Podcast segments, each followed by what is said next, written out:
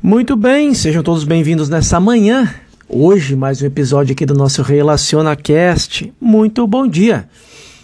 Seguindo aqui o Vivendo o Caminho Infinito, hoje a nossa mensagem é sobre o Ministério do Invisível. Mensagem de Joel Goldsmith. E ao longo dos tempos, os homens buscaram compreender o mistério da vida. Eles procuraram por algo chamado segredo da vida, particularmente o segredo do sucesso e da felicidade, e tal aqueles que buscaram o Santo Graal. Eles o buscaram em todos os lugares do mundo, exceto onde ele pode ser encontrado, ou seja, dentro da nossa própria consciência. As pessoas verdadeiramente bem-sucedidas da vida não são facilmente identificadas. Por quê? Embora seja fácil encontrar uma pessoa que é adquiriu milhões ou aquela que ganhou a maior fama em alguma área, nem sempre é fácil encontrar aqueles que alcançaram sucesso verdadeiro.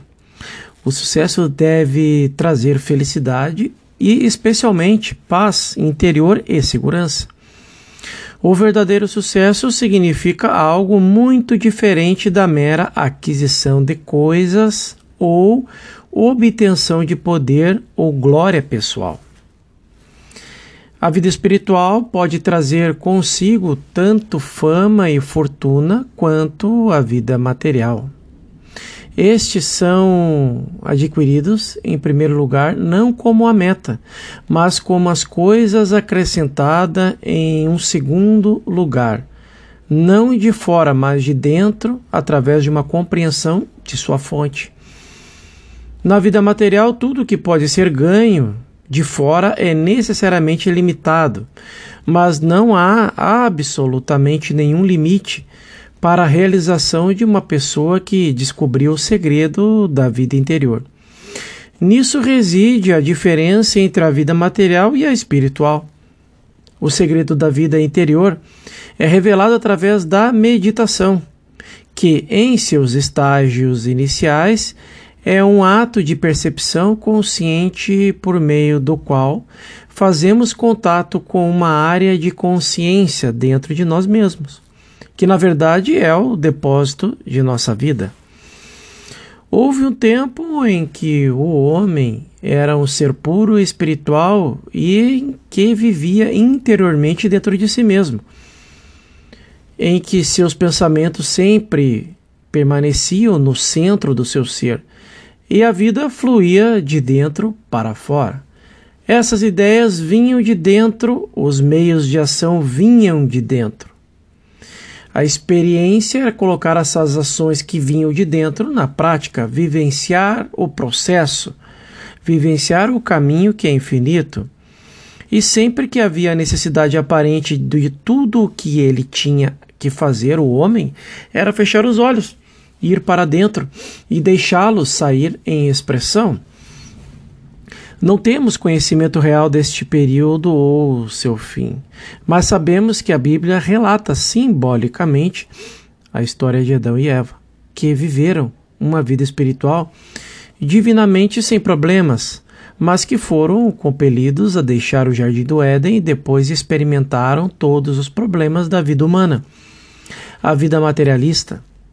Dizem que o motivo dessa queda da graça foi a aceitação da crença em dois poderes, o bem e o mal. Então, foi um ato de consciência e, apesar da interpretação teológica comumente aceita, não estava de forma alguma relacionado ao sexo. Para uma exposição mais detalhada sobre esse assunto, eu convido você a consultar o livro Trovejar do Silêncio de João Goldsmith. Mas vamos trazer aqui também esse estudo para que possamos refletir mais lá na frente. O episódio do Jardim do Éden contém uma lição de vida para todos nós. Quantas vezes sentimos que nossas vidas são feitas ou prejudicadas por algum ato externo? Mas isso nunca é verdade porque é sempre algo que ocorre dentro da nossa consciência, que traz a mudança para o bem ou para o mal. E na analogia de Adão e Eva, a queda do homem é explicada como a aceitação da crença no bem e no mal. Outra história simbólica nas Escrituras é a do filho pródigo. Aqui, o filho do rei, que nem quem é, em, em, de si mesmo não era nada, mas que o, o herdeiro do rei não era só régio, mas rico, decidiu se desligar da fonte de seu bem, isto é, a casa de seu pai, sua consciência do pai. Tomando a substância que considerava merecida, ele começou a viver daquela quantia finita e limitada que havia recebido. Vivendo assim, finitamente, ele desligou a sua fonte. Qualquer dinheiro que ele gastou ou deixou com muito menos cada dia de vida que ele viveu, encontrou-se com um dia menos para viver. Cada pedaço de força ou substância que ele usava ou encontrava com muito menos. Por quê? Ele estava usando a substância que possuía, sem ser capaz de reabastecê-la da fonte da qual se isolou por seu próprio ato. Esse mesmo princípio é apresentado na lição da videira e dos ramos que o Mestre deu aos discípulos no capítulo 15 de João. Eu sou a videira, vós sois o ramo. Quem permanece em mim e eu nele, esse se dá muito fruto, porque sem mim nada podeis fazer. Se alguém não permanecer em mim, ele é lançado fora como um ramo, e murcha, e homens o recolhem e os lançam no fogo e eles são queimados. João 15, 5, 6. Então aqui está a essência da sabedoria bíblica cortado da videira, o ramo murcha. Não tenho mais acesso à fonte. Desligados da casa ou consciência do pai, os cônjuges pródigos com os porcos cortados da sua fonte e expulsos do jardim do Éden. Adão e Eva são compelidos a viver da sua própria substância. Em todas as três ilustrações, há uma lição espiritual quando somos separados da fonte de nosso ser. Estamos usando nossa própria vida, nossa própria mente, força, saúde, sabedoria, orientação e direção. E, eventualmente, nós chegamos àquele período em que estamos murchados. Por outro lado, mantendo nosso contato com a videira, mantendo nossa relação com o Pai como filho e ou herdeiro, ou permanecendo no Éden, no reino de Deus, recorremos ao infinito armazém. Este caminho leva à eternidade, imortalidade, infinidade harmonia, completude e perfeição. Como seres humanos que vivem uma vida materialista no mundo, somos o galho que é cortado da árvore. Somos pródigos sem pai, somos Adão expulso do jardim, vivendo uma tal vida, não havendo o governo de Deus, a proteção de Deus ou o sustento de Deus. Bebês, crianças, jovens e moças sofrem e morrem.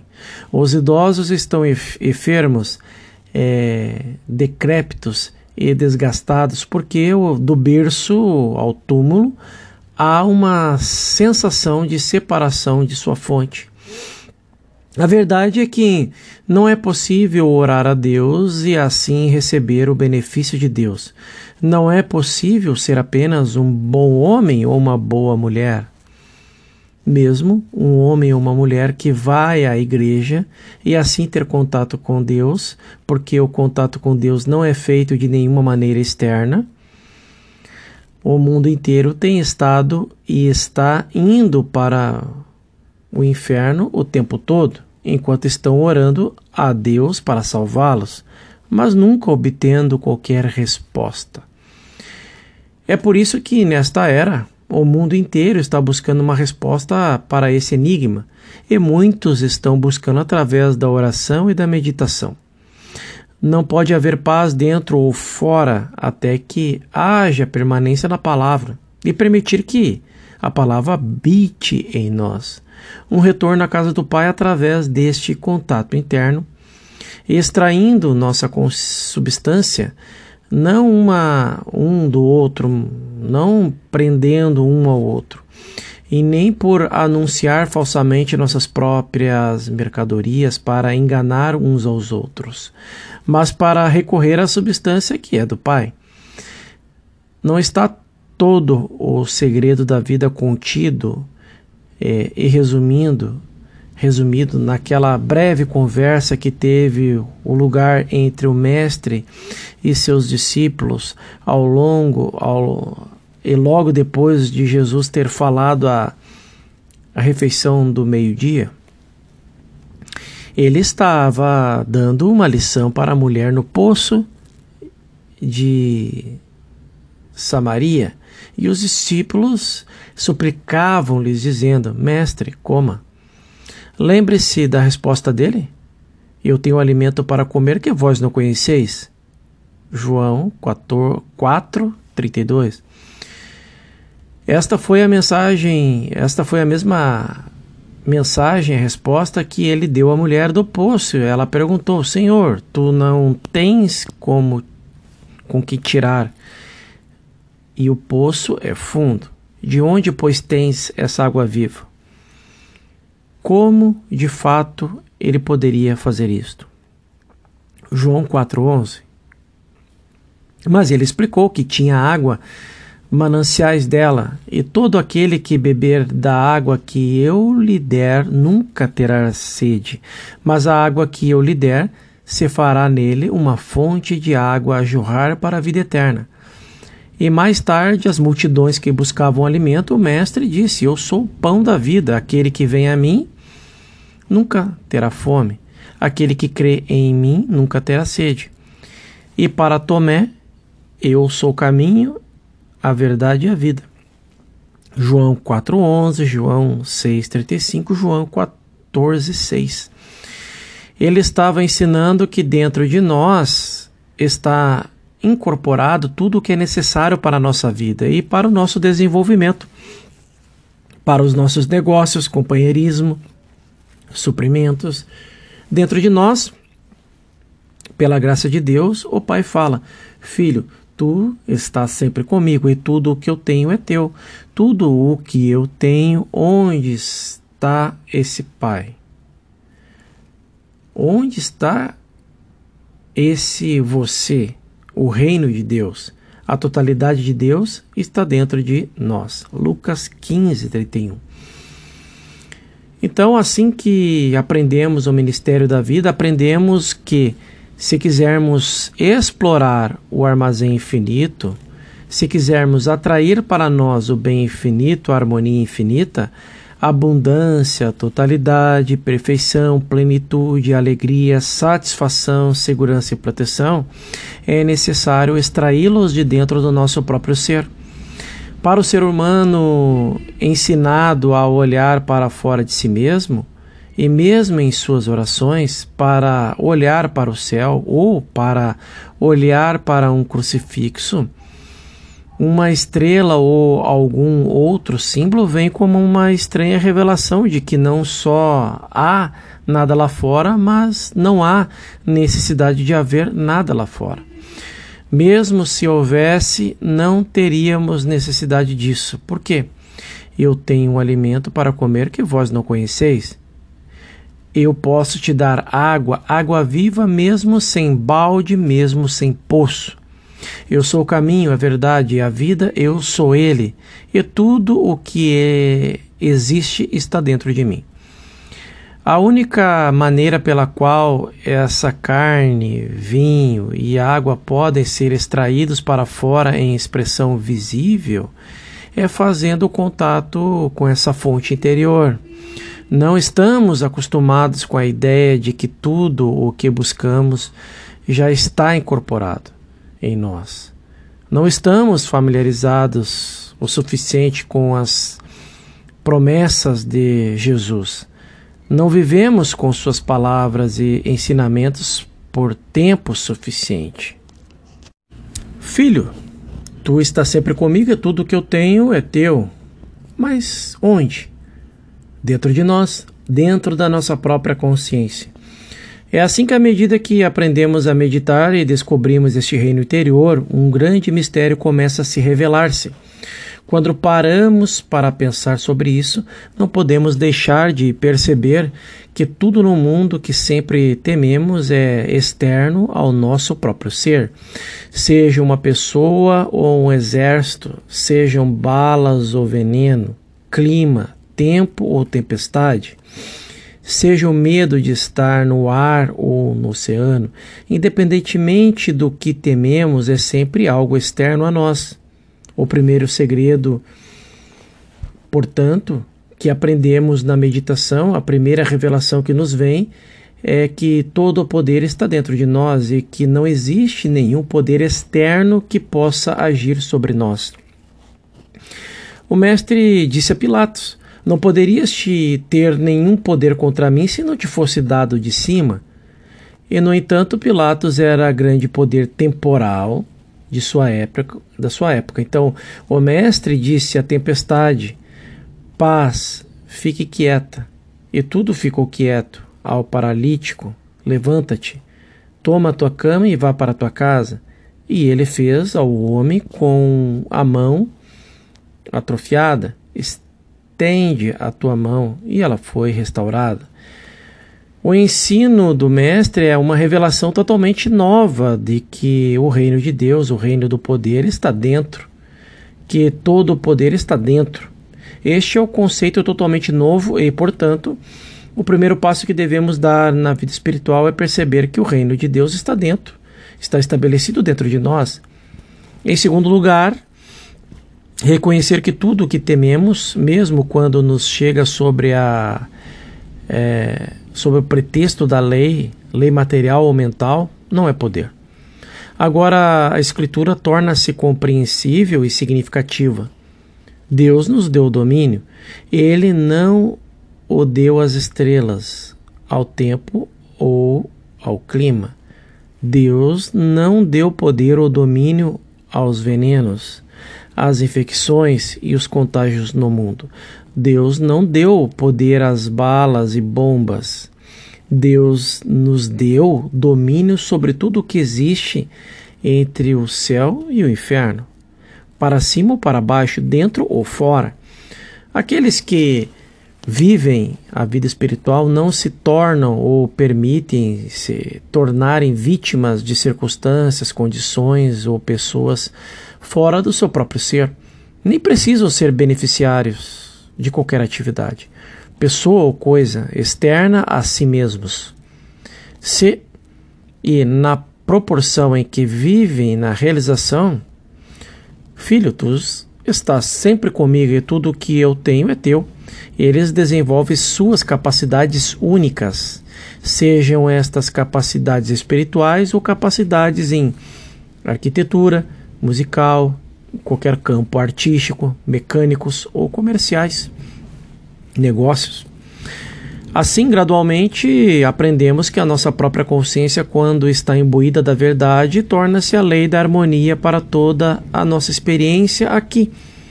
Todo o que o homem, tudo que o homem semear, isso também colherá e com a medida que medires, vós sereis medido. Indicando assim que a nossa experiência se desdobra em nosso próprio ser. É uma lei invisível que o Pai vê em segredo e é gritado dos telhados. Gálatas 6,7, Mateus 7,2, 2 Mateus 7,2. 1 Gálatas 6,7, 2 Mateus 7,2. Se nos decidimos por uma vida como místico, artista, escultor ou arquiteto, descobriríamos com esta verdade que não temos que sair e fazer propaganda para que sejamos conhecidos, mas que automaticamente, invisivelmente, espiritualmente, nós atrairemos para nós aqueles de nosso próprio estado de consciência aqueles que podemos abençoar e aqueles que podemos no, que podem também nos abençoar. Existe um vínculo invisível entre todos nós. Existe um vínculo invisível entre você e todos aqueles que representam o estado de consciência em que você se encontra. Há um vínculo invisível entre mim e todos aqueles que estão sintonizados com o estado de consciência que represento. De modo que, se eu quiser atuar como um professor espiritual ou um praticante, nunca preciso anunciá-lo. Preciso apenas ficar sentado em silêncio em minha própria casa e esperar que o mundo abra o caminho até que a porta, até minha porta. Vivendo a vida do espírito, não há mais culpa por eventos desfavoráveis ligados a pessoas ou circunstâncias externas a nós. E aqueles que se tornam avenidas ou instrumentos do nosso bem são reconhecidos como instrumento de Deus. É um princípio divino que utiliza para nós, nos traz este bem, e Deus, ele próprio, é a fonte. Adão e Eva, o pródigo, o ramo que foi cortado da videira, todos eles se tornaram o que eram porque se separaram da sua fonte. E lembre-se de que as discórdias e desarmonias, os pecados, as doenças e as misérias que experimentamos são devido ao nosso corte de nossa fonte. E o remédio está em, mais uma vez, viajar de volta para a casa do Pai.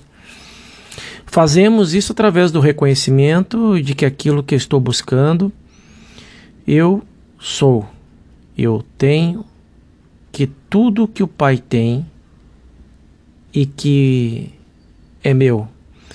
E que o homem não viverá só por pão, o homem não viverá por nada externo, mas de cada palavra que sai da boca de Deus. Novamente, é algo dentro do nosso próprio ser, que é responsável por nosso destino. Assim é que, à medida que nos voltamos para o modo de vida espiritual, aprendemos a depender cada vez menos de pessoas, lugares, coisas, circunstâncias e condições. Aprendemos a temer menos todas as atividades ou formas externas ao nosso ser começamos a permanecer nesta palavra e reconhecer que o reino está dentro de nós e que tudo que o Pai tem é nosso. Quando isso acontecer, um dia em nossa meditação ouviremos as palavras que nos libertarão, nos livrarão de todas as discórdias e desarmonias externas, de todas as provações e tribulações deste mundo então nós também seremos capazes de dizer como Jesus: Eu venci o mundo. E ouviremos uma palavras, uma palavra em nossos ouvidos. Eu nunca te deixarei nem te abandonarei. Eis que eu estou sempre conosco, convosco e até o fim do mundo. E eu sou teu pão, o teu vinho, a tua água, a tua carne. Eu sou a tua vida eterna, eu sou o teu ser imortal, eu sou a ressurreição, de modo que se teu corpo, tua casa e teu fornecimento forem destruídos, se tudo isso for destruído, eu os levantarei. Dei-me apenas alguns dias e eu, no meio de ti, os levantarei. Eu estou mais perto de ti do que a respiração, mais perto do que mãos e pés. Eu nunca te deixarei e nem te abandonarei. Se você subir ao céu, eu estarei lá. Se você temporariamente você fizer sua cama no inferno, eu estarei lá. Se você caminhar pelo vale da sombra da morte, eu estarei lá. Não tenha medo. Sou eu. Não tenha medo. Eu nunca te deixarei e nem te abandonarei. Não tema. Eu sou a fonte da tua vida, eu sou a tua vida. Eu estou mais perto de ti que a tua respiração. Eu estou no meio de ti, eu estou no centro de ti. Coloque toda a sua fé em mim e eu dentro do seu ser. Não tema este mundo externo de coisas ou pensamentos, pois eu, no meio de ti, sou o único poder. E eu dei domínio a ti através disso que está no centro do teu ser. Assim ouviremos novamente o, o Senhor teu Deus no meio de ti que é poderoso. Ele realiza o que é designado para mim. O Senhor aperfeiçoará o que me diz respeito. Sempre existe esta fonte dentro de nós com o qual estamos unidos. E se o bem deve entrar em nossa experiência, deve vir através da fonte, através da nossa própria consciência. Então, devemos permanecer nesta realização de verdade. Eu sou um com o Pai e tudo que o Pai tem é meu. A presença de Deus em mim é minha segurança e proteção. Aquele que está dentro de mim é maior do que aquele que está no mundo. Aquele que está dentro de mim vai adiante de mim para endireitar os lugares tortuosos. Aquele que está dentro de mim vai para preparar mansões para mim. Somos nós que devemos conscientemente e especificamente permanecer nesta palavra dia a dia, até que eventualmente estejamos permanecendo lá a cada dia, todos os dias. Em outras palavras, é uma questão de orar sem cessar, mas sem nunca pedir nada a Deus. Deus é inteligência infinita e sabe das nossas necessidades. Deus é o amor divino e nunca reterá nada, e portanto, nossas orações nunca devem ser um pedir ou dizer a Deus. Nossas orações devem sempre ser o reconhecimento de Deus, um reconhecimento de que Ele está mais perto de nós do que o respirar, um reconhecimento de que Ele é a nossa vida eterna que Ele é a mente, a inteligência e sabedoria do nosso ser, que Ele é nosso pão e nossa carne e vinho. Não nos preocupemos ou não procuremos fora de nós mesmos o que comeremos ou beberemos, ou com o que nos vestiremos. Trabalhe sim. O trabalho é o nosso destino, porque Deus está trabalhando um destino, um destino espiritual através de nós e porque o nosso destino é tratar dos negócios de nosso Pai. Sempre teremos trabalhos a fazer. Estaremos sempre ocupados e quanto mais próximo for o contato que fizermos com o nosso Pai, mais ocupados estaremos e mais horas trabalharemos. Mas trabalharemos com um meio de nos expressarmos nosso fornecimento. Será em ação, reflexa dessa expressão, pode vir diretamente do nosso trabalho ou não, mas não nos preocupará de como ele virá, porque viveremos com a certeza de que não precisa vir de fora, não tem que vir do nosso trabalho, visto que é nossa herança. Desde o início, eu e o Pai somos um, e tudo que é necessário para demonstrar esta verdade é viver na palavra. O modo materialista de viver coloca sua ênfase na aquisição e realização das coisas deste mundo. O modo espiritual de viver é um estado é, é um estado de descanso na palavra e deixar o amor fluir, o amor de Deus, o amor ao próximo, o amor à verdade, da verdade, o amor da vida. Muitas de nossas vidas e muitas de nossas orações têm sido meramente uma tentativa de aumentar a duração da vida humana. A quantidade de bem humano, provisão humana ou companhia humana, sem nunca dar um pensamento sobre como é o reino de Deus. Chamamos a nós mesmos de cristãos, mas esquecemos que o Mestre disse: Meu reino não é deste mundo e, portanto, é inútil tentar obter mais daquilo que este mundo possui. O mestre disse: Minha paz eu vos dou, não como o mundo a dá, eu vos dou, mas minha paz, minha paz. Então, e o que é essa minha paz? Esta paz de Deus está a paz de Cristo. Como esse reino de Deus não apenas o reino do aumento de 100 por 100 na renda, não apenas o reino de um coração que bate normalmente ou músculos que são mais fortes. Como é o reino? Meu reino que não é deste mundo? E o que é a minha paz? essa paz que não é a paz do mundo pode nos dar, tornando-nos saudáveis, ricos ou famosos? O que é a minha paz? João 14, 1 João 14, 27. É uma paz que flui de dentro, é uma vida, é uma prosperidade, é, é uma alegria que flui de dentro de nós, mas não flui para dentro de nós.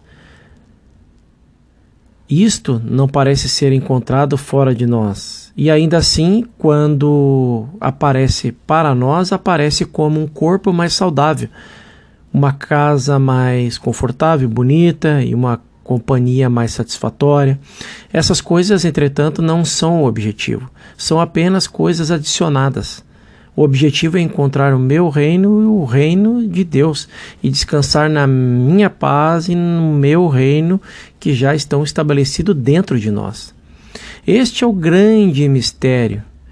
Incorporamos dentro de nós todo o reino de Deus infinito não apenas um pouquinho do reino, não apenas uma pequena porção de Deus, mas a totalidade de Deus. Quem me vê, vê aquele que me enviou.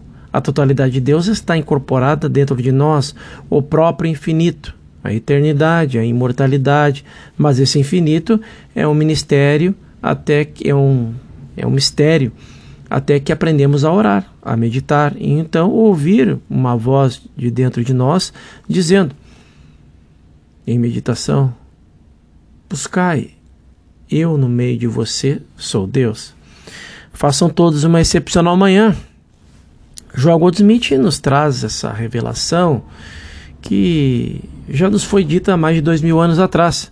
Faça suas meditações, procure buscar essa pequena voz silenciosa, permeia a vossa presença que já está Próximo episódio vamos trazer a mensagem sobre o Deus que é onipresente. Até lá!